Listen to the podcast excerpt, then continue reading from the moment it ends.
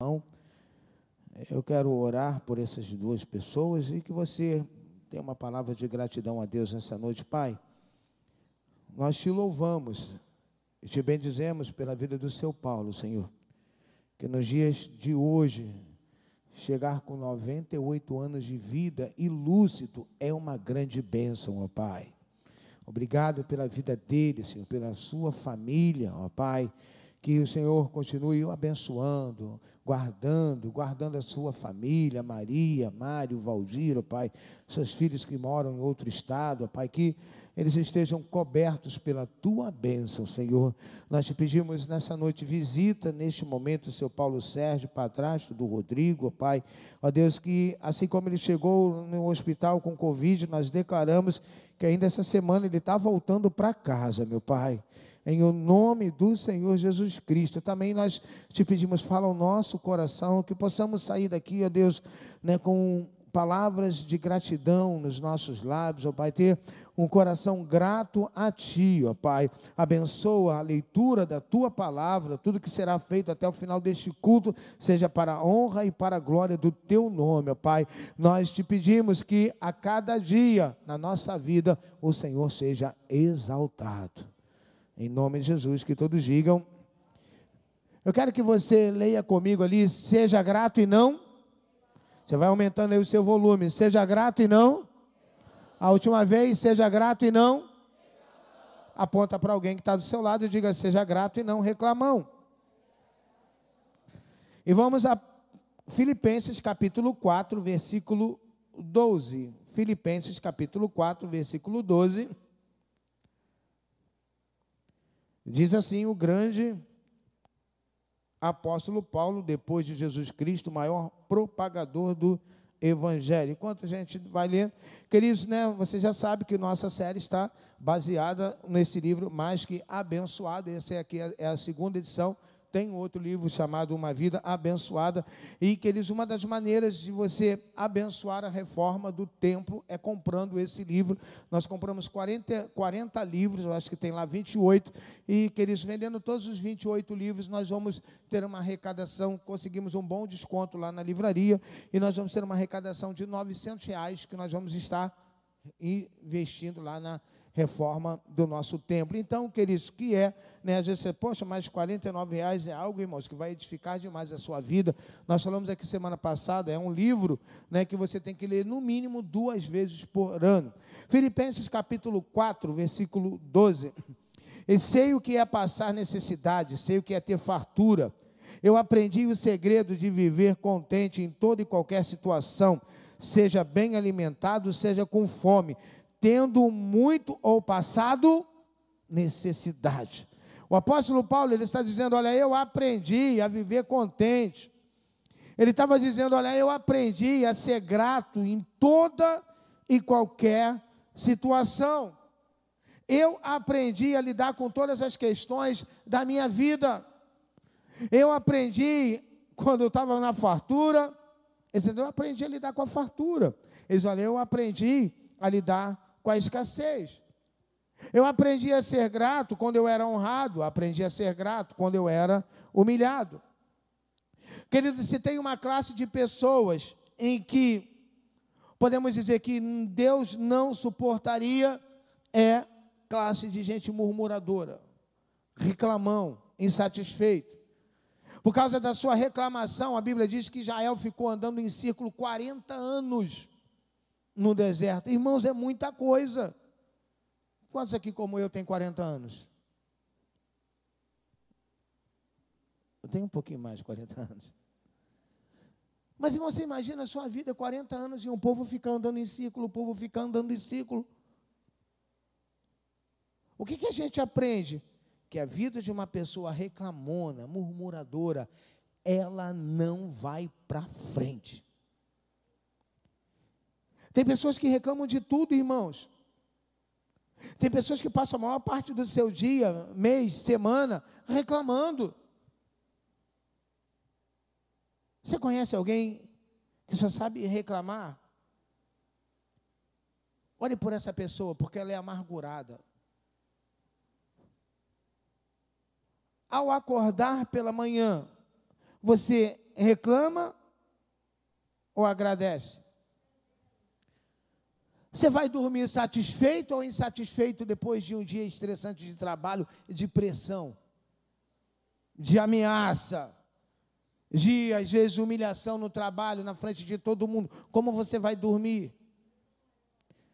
Irmãos, nós devemos ter um gratidão. Devemos ter gratidão como nosso estilo de vida.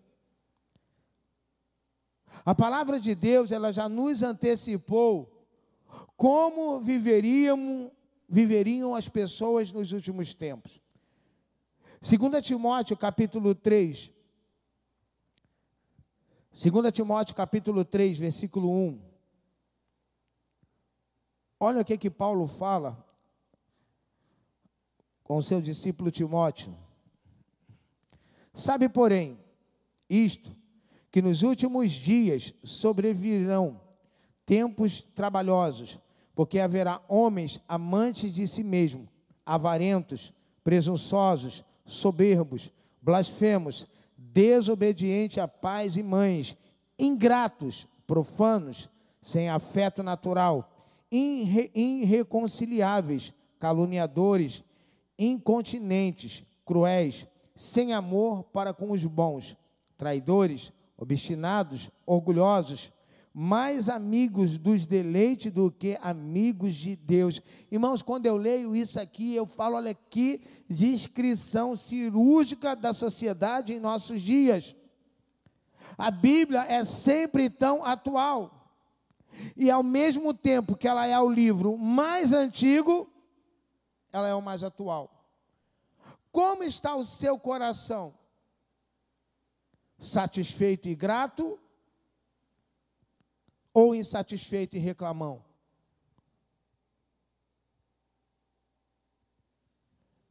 Eu quero mostrar algo aqui nessa noite e eu quero perguntar para você: como você se sente dentro dessa realidade? Apaga a luz aí para mim, por favor. Joga as fotos para mim aí. Como você se sente dentro dessa realidade? Lixão de Caxias, Gramacho, pessoas pegando comida para comer. Pode voltar a primeira foto que eu quero passar de novo. Segunda e terceira. Amém. Pode acender a luz? Como você se sente quando vê essa realidade? Quando você se sente quando você vê essa realidade, você reclama que você só tem ovo para comer a semana toda? Como você se sente quando você vê essa realidade e você está comendo frango? Ou você está comendo carne? Como você se sente quando você vê essas fotos? A gente precisa refletir. Porque por mais que a nossa situação difícil, por mais que possa ser a nossa situação difícil, infelizmente, tem gente pior do que você. Existe, irmãos, um poderoso poder quando a gente tem um coração agradecido. Você nunca mudará realidade na sua vida pessoal, familiar, profissional, social e espiritual apenas na reclamação. Reclamar, eu nunca vi em todos esses anos de evangelho alguém falar para mim que ele reclamou e a coisa melhorou. Reclamar não melhora em nada a nossa vida, pelo contrário, só piora. Porque acaba deixando as pessoas ao nosso redor estressadas. A melhor definição de reclamação que eu já ouvi é: reclamar é falar para a pessoa errada que não pode resolver. Isso, irmãos, é oposto da oração. E hoje eu quero dizer uma coisa para você: nós estamos vivendo um tempo de uma epidemia de ingratidão nas atitudes das pessoas. A gente está vivendo uma epidemia de ingratidão em atitude de pessoas. Seja grato por tudo que você tem. Seja grato pelos seus amigos, seja grato pela sua família, seja grato pelos seus irmãos em Cristo, seja grato pela sua igreja, a sua responsabilidade, a sua casa. Ao receber o seu salário, não importa quanto você ganha, seja grato. Para com esse negócio de pegar o salário, já aqui merreca, está profetizando coisa ruim, que ele seja grato. Ah, pastor, mas eu ganho pouco. Seja grato pelo pouco, meu irmão, porque tem 14 milhões de pessoas que estão desempregadas. Não importa, cara, às vezes pessoas, sabe, que reclamam de tudo. Não importa como você chegou aqui, querido, na igreja. Olha, não importa se você chegou de Uber, não importa se você chegou de ônibus, não importa se você chegou de carro, não importa se você chegou a pé. O que importa é que você chegou na presença e na casa do rei. Isso é que é importante. É a gente poder dizer, Senhor, obrigado, eu cheguei. De repente, tinha gente está trabalhando, não pode estar aqui, você está aqui. Veja essa forte e contundente palavra apostólica e profética contra esse tipo de atitude. Tiago capítulo 4. Tiago capítulo 4, versículo 1.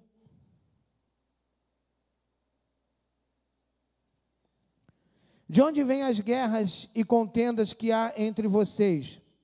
Não vêm das paixões que guerreiam dentro de vocês?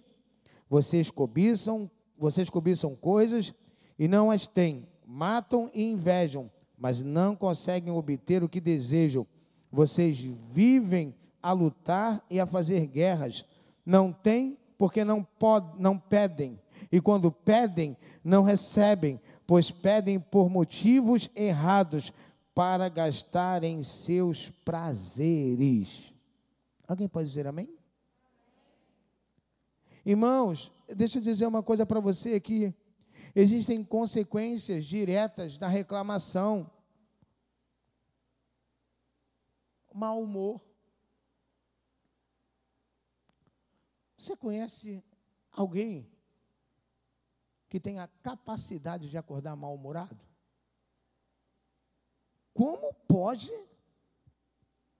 a pessoa já acorda mal-humorada? Você vai dar bom dia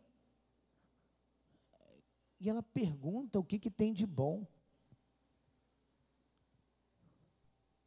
Pessoas, irmãos, que, sabe, já acordam mal-humorada, reclamando da vida. Eu, às vezes, fico, não consigo entender certas pessoas. Pede a Deus tanto um filho, aí Deus vai dar um filho. Daqui a pouco está reclamando que o filho é arteiro. Pelo amor de Deus.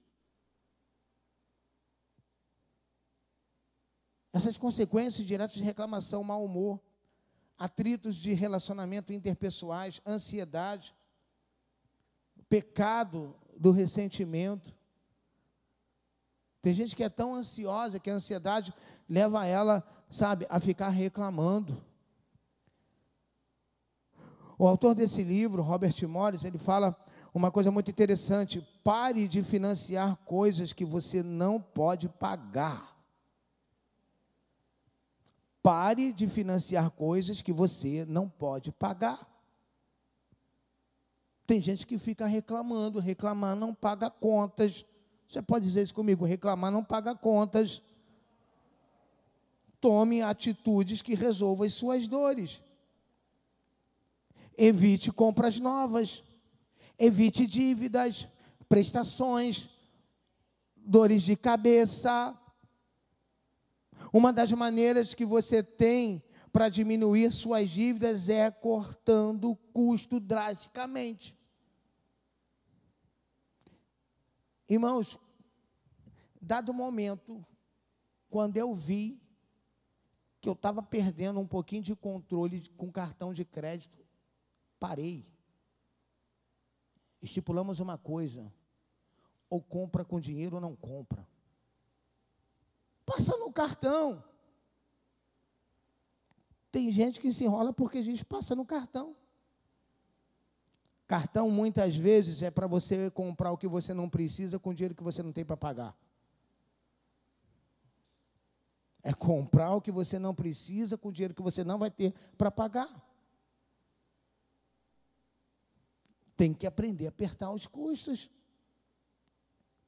Olha o que, é que ele diz, o autor do livro, eu botei bem grande aqui no meu iPad.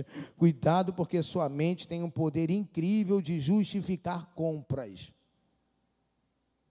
Porque você comprou, ah, estava tão baratinho. Ah, mas por que você comprou? Ah, porque eu preciso. Porque você comprou. Irmãos, a gente fala de irmãs, mas eu vou te falar, meu irmão. Aqui não, fala lá no Haiti. Eu conheço homens também que com cartão de crédito os caras são ninja, meu irmão. Não, comprei essa chuteira, não tenho nenhuma. E quando tu abre o guarda-roupa do cara lá, tá assim, ó. Sem necessidade. Ah, compra aí. Depois a gente se vira para pagar. Existe uma coisa chamada fé e existe uma coisa chamada inconsequência. Fé, Deus abençoa, inconsequência, Ele está fora. Ainda mais, irmãos, em tempos de crise. Aprenda isso: em tempos de crise, menos é mais. Quanto menos itens na coluna de despesa do seu orçamento, é melhor. A gente falou aqui semana passada que você tem que ver aí, o que está aí, tem coisa aí que está demais. Se você quer viver uma vida de paz na sua casa e com você mesmo, diga aleluia. Então aprenda a administrar e quando preciso corte custo e terceiro, seja grato por aquilo que Deus tem te dado. Feche a porta da reclamação e da ingratidão do seu coração. O Salmo 104, versículo 4, diz, Salmo 100, melhor versículo 4, Salmo 100, versículo 4 diz assim: Olha, entre, Salmo 104, entre por suas portas com ações de graça e nos seus atos com louvor, dê-lhe graças e bendigam o seu nome, pois o Senhor é bom e o seu amor é leal e é eterno, a sua fidelidade permanece por todas as gerações. Irmãos, as gerações passam e a fidelidade de Deus permanece. E ele está dizendo aqui, ó, entrem por suas portas, entre pelas portas da casa, da igreja, do trabalho, com louvor, ações de graça, não com escassez e com reclamações. Tem pessoas que já chegam em casa reclamando. Ou tem pessoas, irmãos, que o marido já chega em casa e ele abre a porta da casa e a mulher já começa a metralhar. Olha, você não deixou dinheiro para comprar o pão, acabou o açúcar, não aguento mais essas crianças. E o cara fala: Meu Deus, eu entrei em casa ou na ouvidoria da prefeitura? Eu estou aonde? Porque reclama de tudo. Já sai segunda-feira para trabalhar reclamando, já chega no trabalho reclamando. Chega na igreja reclamando.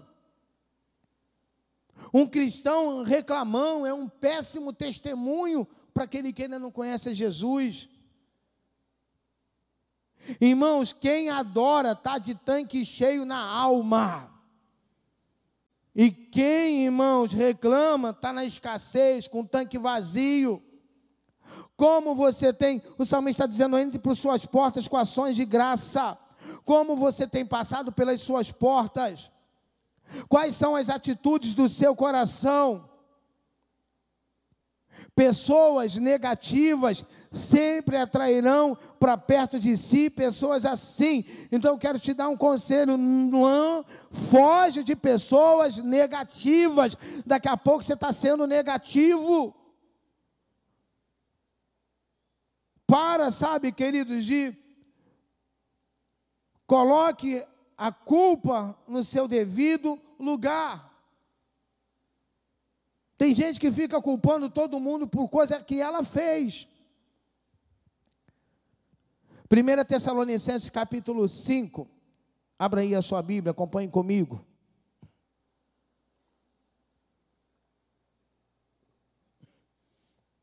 Vocês estão comigo aqui, amém? Com coração grato. Quem está com o coração grato, diga: Eu estou. Olha, queridos, a palavra do Senhor, né? Tá, colocou aí para mim, 1 Tessalonicenses 5, 15 e 23. Vamos ler junto aqui no telão. 1 Tessalonicenses 5. Tenham cuidado para que ninguém retribua o mal com, mas sejam sempre bondosos uns para com os outros e para com. Alegrem-se, versículo 17. Orem e deem graça em todas as circunstâncias, pois essa é a vontade de Deus para vocês em Cristo. E não apaguem o, não tratem com desprezo as, mas ponham à prova todas as coisas e fiquem com o que é. Afastem-se de toda forma de e que o próprio Deus da paz os santifique inteiramente que todo espírito, alma e o corpo de vocês sejam preservados irrepreensíveis na vinda do nosso Senhor Jesus Cristo, que está próxima de acontecer. Queridos, Paulo ele começa aqui o versículo 15 dizendo: Olha, tenham cuidado. Ele nos dá um alerta. Ele dá um alerta para a igreja de Tessalônica, dizendo: Olha, tenham cuidado, ninguém retribua mal com mal. Ele está dizendo: olha, pelo contrário, você deve vencer o mal com o.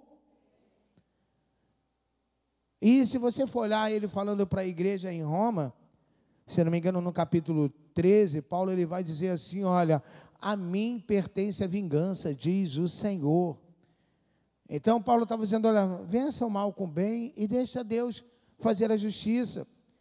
Quem vence o mal com o bem, irmãos, na sociedade de hoje, nos tempos de hoje, quem vence o mal com o bem está fazendo uma grande diferença nessa sociedade. Você crê que você foi chamado para fazer diferença, amém? Então você tem que vencer o mal com o bem. Porque eu vou dizer uma coisa para você, queridos: tem crente que quando a pessoa pisa no calcanhar, ela diz: Olha, no meu calcanhar ninguém pisa, comigo não, porque se fizer comigo, se fizer com meu filho, eu vou rodar a baiana. O lugar de rodar a baiana é na escola de samba. Lá é que se roda a baiana, é na apoteose. Vença o mal com o bem porque existe um juiz que ele é verdadeiro, que ele é justo, que ele é incorruptível e que ele não vai fazer injustiça, porque acima de tudo ele é justo. É muito fácil, irmãos, a gente olhar, a gente ler. Complicado é na hora da situação você vencer o mal com o bem. Vencer o mal com o bem faz parte de toda a vida dos servos e discípulos de Jesus. Tem discípulo de Jesus aqui nessa noite? Então você tem que vencer o mal com o bem. Procurar fazer o bem. Jesus disse: Olha, vocês oram pelos seus amigos, que valor isso tem? Jesus disse: Olha, vocês têm que orar pelos seus inimigos. Jesus disse: Olha, vocês amam os seus amigos, que valor isso tem? Jesus disse: Olha, vocês têm que amar os seus inimigos. Jesus estava dizendo: Olha, vocês têm que fazer a diferença. Como é que Jesus tratou Judas, irmãos? Ele olha para Judas, que estava chegando com soldados para prendê-lo, e ele disse: Amigo. Jesus chama Judas de amigo. E nós chamamos Judas do dono do restaurante Troca da Traíra. O que, que Jesus estava dizendo? Judas, amigo, o que você faz comigo não muda quem eu sou. Eu vou continuar amando as pessoas, eu vou continuar abençoando, eu vou continuar fazendo a diferença. Aí você vê que Pedro já queria pagar o mal com o mal, pega a espada. Se você quer ver uma vida mais que abençoada e está comigo aí, diga glória a Deus. Escolha a alegria em todas as circunstâncias. No versículo 16, um pequeno versículo e Paulo diz: alegrem-se sempre. Você pode dizer comigo: alegrem-se sempre. Paulo estava dizendo que é para alegrar quando? De vez em quando? Sempre, em todo tempo. Escolha ser positivo, irmãos. Propositivo.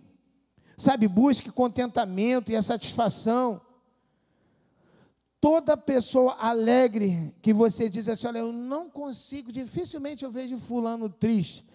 Deixa eu dizer uma coisa: toda pessoa alegre, irmãos, toda pessoa alegre, ela sempre tem uma palavra de ânimo para dar às pessoas. Toda pessoa alegre, ela é forte diante das piores adversidades. Toda pessoa alegre, queridos, ela está sempre firme diante dos grandes embates da vida. Toda pessoa alegre, irmãos, ela está de pé, o diabo está mandando pancada, as hostes infernais estão se levantando, o mundo está desabando e ela está ali e ela está louvando, pastor, por que, que ela está de pé? Porque a alegria do Senhor é a nossa força. Você pode glorificar e aplaudir a Jesus?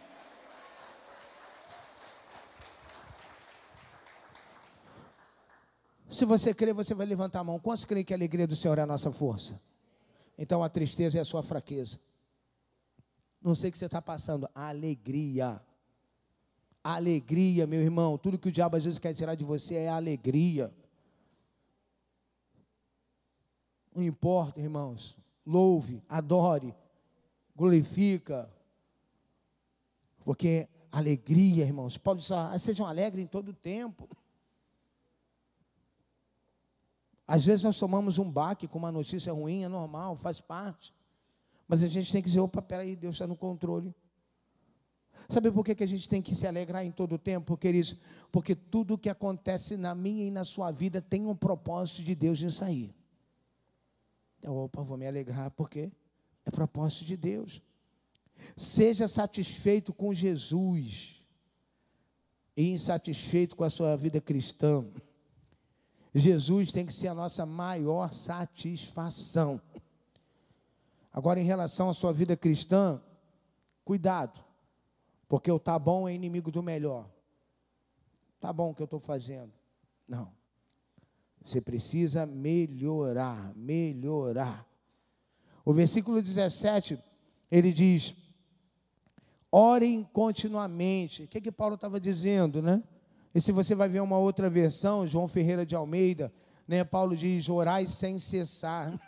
Esse orar continuamente, Paulo não está dizendo que você tem que ficar 24 horas orando. Não.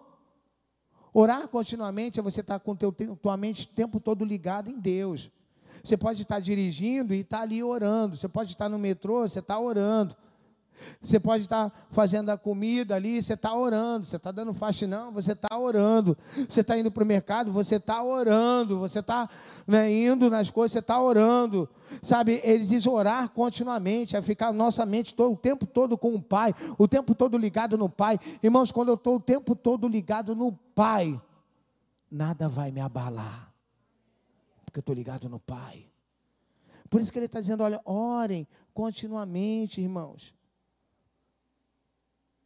Orando ali, sabe? É, é em todo o tempo.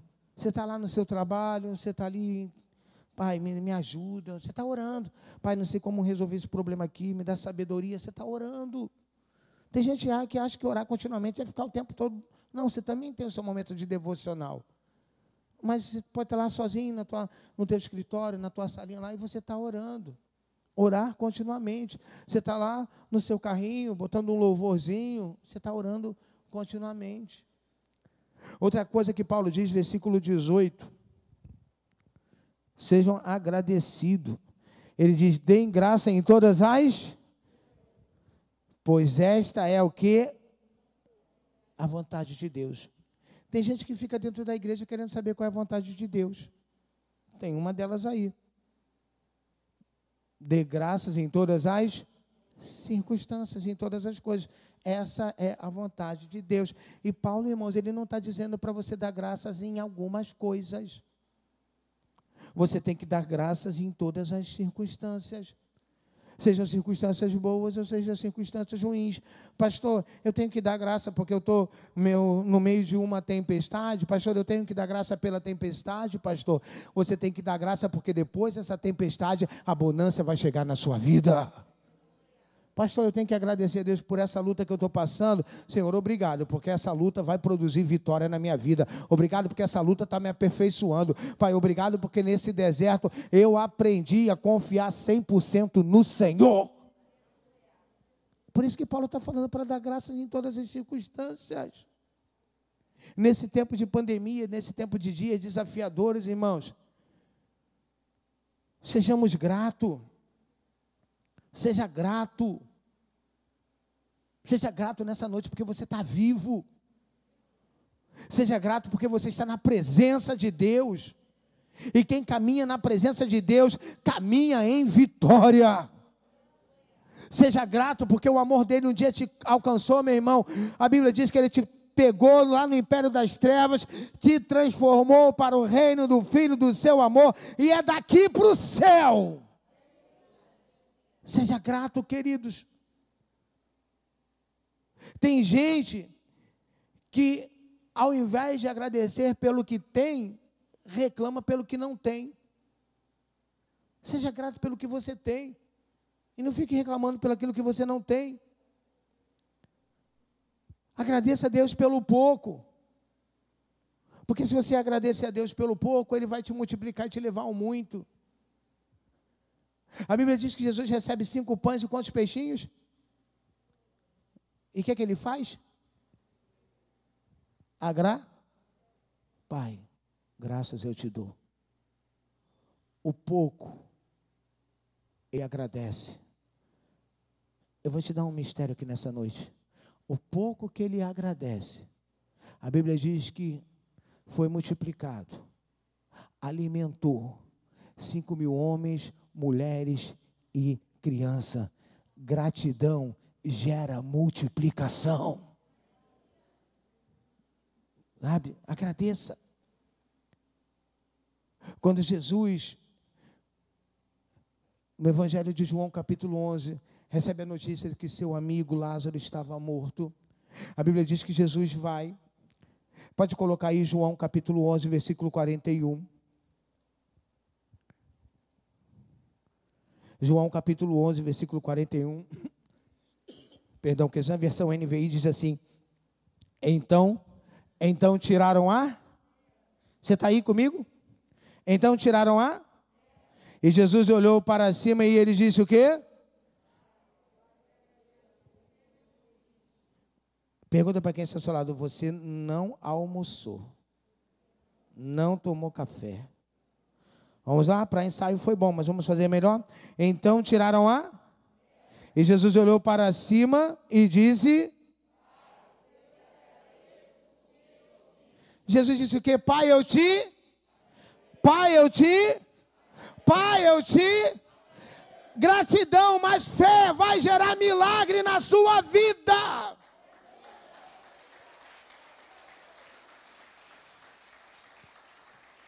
Ele disse: eu te agradeço. Aí depois ele diz: Lázaro, sai para fora. Seja grato a Deus nesses dias e tudo aqui Deus vai trazer à existência aquilo que não existia mais na sua vida, família, casamento e empresa. Não importa as circunstâncias, seja grato. Você está vivo, a qualquer momento uma porta pode se abrir na sua vida. Faça da gratidão um estilo de vida. Agradeça quando está sol, agradeça quando chove. Agradeça, irmãos, se você está comendo carne vermelha, carne branca, ei, você viu a foto ali do lixão, que foi pouquinha coisa, foi só rapidinho. Agradeça por aquilo que você tem. Sabe por quê, irmãos? Eu preciso agradecer a Deus por tudo, porque o todo o tempo e o tempo todo, todo o tempo e o tempo todo, Deus é bom. Não importa o que eu estou passando, Deus é bom. Aí você diz, ah, pastor, o senhor não sabe o que eu estou vivendo. Vamos fazer uma troca? Vamos trocar? Você acha que a gente também não tem problema, irmãos? Eu só aprendi o seguinte: de domingo a domingo, Deus é bom. Estou enfermo, Deus é bom. Eu estou curado, Deus é bom. Está na fartura, Deus é bom. Está na escassez, Deus é bom. Entrei no deserto, Deus é bom. Porque o deserto é o caminho para eu chegar em Canaã.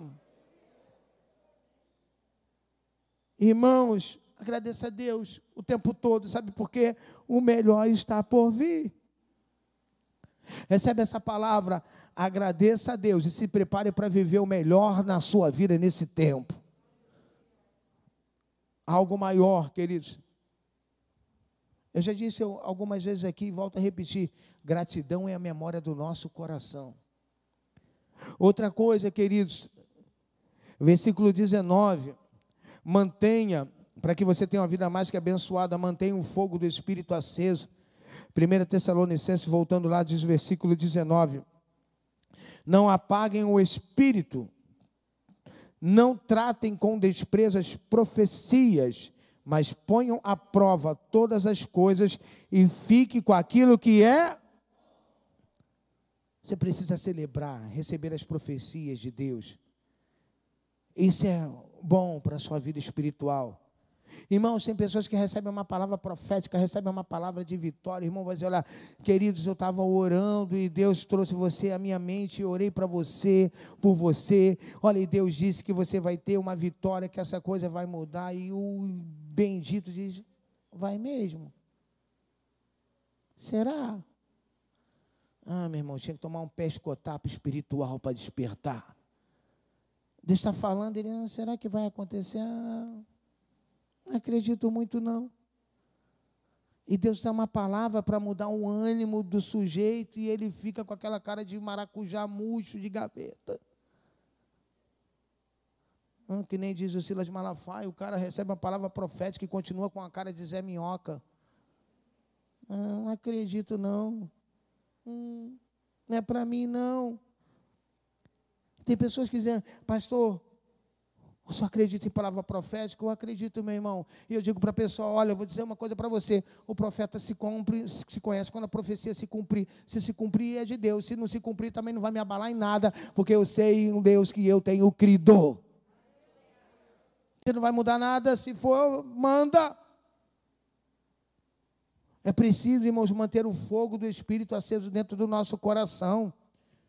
E eu quero dizer uma coisa para você: que você saia daqui nessa noite e seja uma tocha de fogo, uma labareda de fogo, para queimar todo o mal que está dentro da tua casa, para quando você sair lá do trabalho amanhã, vai queimar tudo aquilo que está atrapalhando o teu avanço, o teu crescimento, que vai queimar tudo que está prendendo você de fechar contrato, você de evangelizar, de você receber o melhor de Deus. Seja você uma tocha de Deus, uma labareda de fogo como é que eu mantenho acesa a, a chama do Espírito na minha vida? Quando eu oro, quando eu jejuo, quando eu venho domingo, quando eu consigo vir quarta, quando eu não abro mão de estar num grupo de vida. Tudo isso, irmãos, quando a gente está perto, irmãos, dessa comunhão, a brasa está ali, meu irmão. E quando você está ali na fogueira dos irmãos, né, nessa fogueira onde o fogo está descendo, meu querido, e aí você vai, irmãos, é, você vai cada vez mais a chama vai acendendo, a chama vai acendendo, e você fica tão com o fogo do Espírito Santo que demônio que chegar perto de você vai ser queimado. Agora, irmãos, você tem que buscar, sabe? Às vezes a gente está ali no momento do louvor e tem gente, meu Deus do céu, que está olhando para o teto, olhando para o isopor, que está parecendo, sabe, um alienígena e o fogo descendo. Oh, meu querido, toda vez que você abriu aquela porta, entrou, deixa o problema lá fora. Fala, meu filho, você vai ficar aqui e nem vai voltar para minha casa, porque eu entro com problema e vou sair com vitória e fica ali preocupado. A Bíblia diz que no primeiro momento que Josafá toma um impacto, ele fica preocupado. Teve medo, mas depois ele convoca jejum e oração. E Deus diz: Josafá, só vou te... a estratégia é: adora, o restante é comigo. Josafá, adora, o restante é comigo. Josafá, adora, o restante é comigo. Versículo 17 e versículo 20 diz que os inimigos, 24, 25 diz que os inimigos foram desbaratados. Toda vez que você está adorando, Deus está agindo ao seu favor. Por isso que a gente fica com guerra na hora do louvor, tua mente não consegue às vezes ficar na adoração, na sala do trono. A chama precisa ficar acesa, queridos. Para que você seja mais que abençoado, viva com menos reclamação e muita gratidão. Para isso, Paulo diz: fuja da malignidade, versículo 22. Afaste-se de toda forma de mal, seja obra, lugar, instituição ou pessoa. Se afaste de tudo aquilo que vai entristecer o Espírito Santo. Lembre-se que as más conversações corrompem os bons. Último, queridos, para que você tenha uma vida mais que abençoada. Busque a santidade como estilo de vida. Versículo 3 desse capítulo de Tessalonicenses que nós estamos lendo, versículo 23. Olha o que, que diz: que o próprio Deus da paz os santifique inteiramente, que todo espírito, alma e corpo de vocês sejam conservados irrepreensível na vinda do Senhor, o nosso Deus. Sabe o que, ele está falando aqui, irmão? Santidade diária, santidade contínua até a volta de Jesus. Eu vou dizer algo aqui, vou pedir para você repetir comigo bem forte. Eu vou contar até três e depois você vai dizer assim: olha, santidade ao Senhor. Vamos lá, um, dois, três.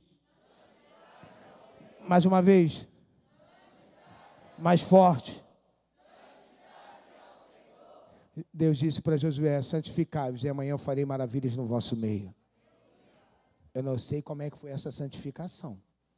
Se foi jejum, se foi oração. Deus falou assim: santificai-vos, amanhã eu farei maravilhas. O povo santificou. O outro dia, Deus abriu o Jordão e o povo passou. Santificai-vos, porque nesse mês de maio, Deus vai fazer maravilhas na sua vida.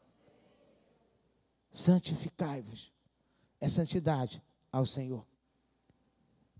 Cultive, aqueles um coração agradecido. A insatisfação o estimula a tomar decisões financeiramente insanas, que depois vão gerar sérios problemas. Você gastará um dinheiro que não possui para comprar coisas que não precisa, ou aparecer para a pessoa que não se importa com você. Não, vou comprar isso aqui só para fulano. Está nem aí para você. Quando você estiver triste, chateado, deprimido, comece a agradecer e a louvar a Deus. Será que nessa noite nós temos alguém aqui salvo por Cristo? Quem é salvo por Cristo aí, diga aleluia, dê um glória a Deus. Então recebe essa palavra, todo salvo por Cristo tem muito para agradecer. É salvo por Cristo, então você tem muita coisa para agradecer. Irmãos, por pior que seja o nosso momento, você tem um motivo para agradecer a Deus. Para a gente encerrar, e quero encerrar com uma frase do autor do livro: Dentro do peito de cada mordomo cristão bate um coração fiel e grato. A alegria do coração transparece no rosto, irmãos. O provérbio diz que a alegria, sabe, do coração, ela transparece no rosto, mas o coração angustiado oprime e fica triste. Vamos mudar hoje, irmãos, o seu rosto, seus olhos e o seu interior. Vamos confiar cada vez mais em Jesus.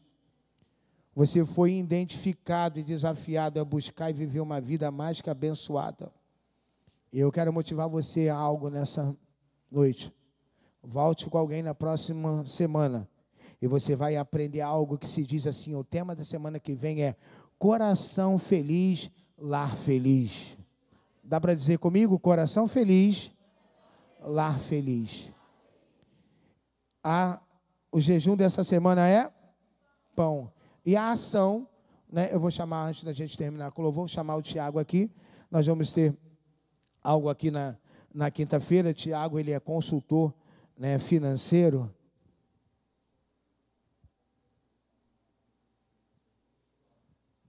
E nós vamos, queridos, quinta-feira a gente vai começar né, um, um, projeto. E nós temos falado aqui que nós vamos ter, estamos junto, o Tiago vai nos ajudar nesse ministério, nós vamos ter o culto aqui dos empreendedores.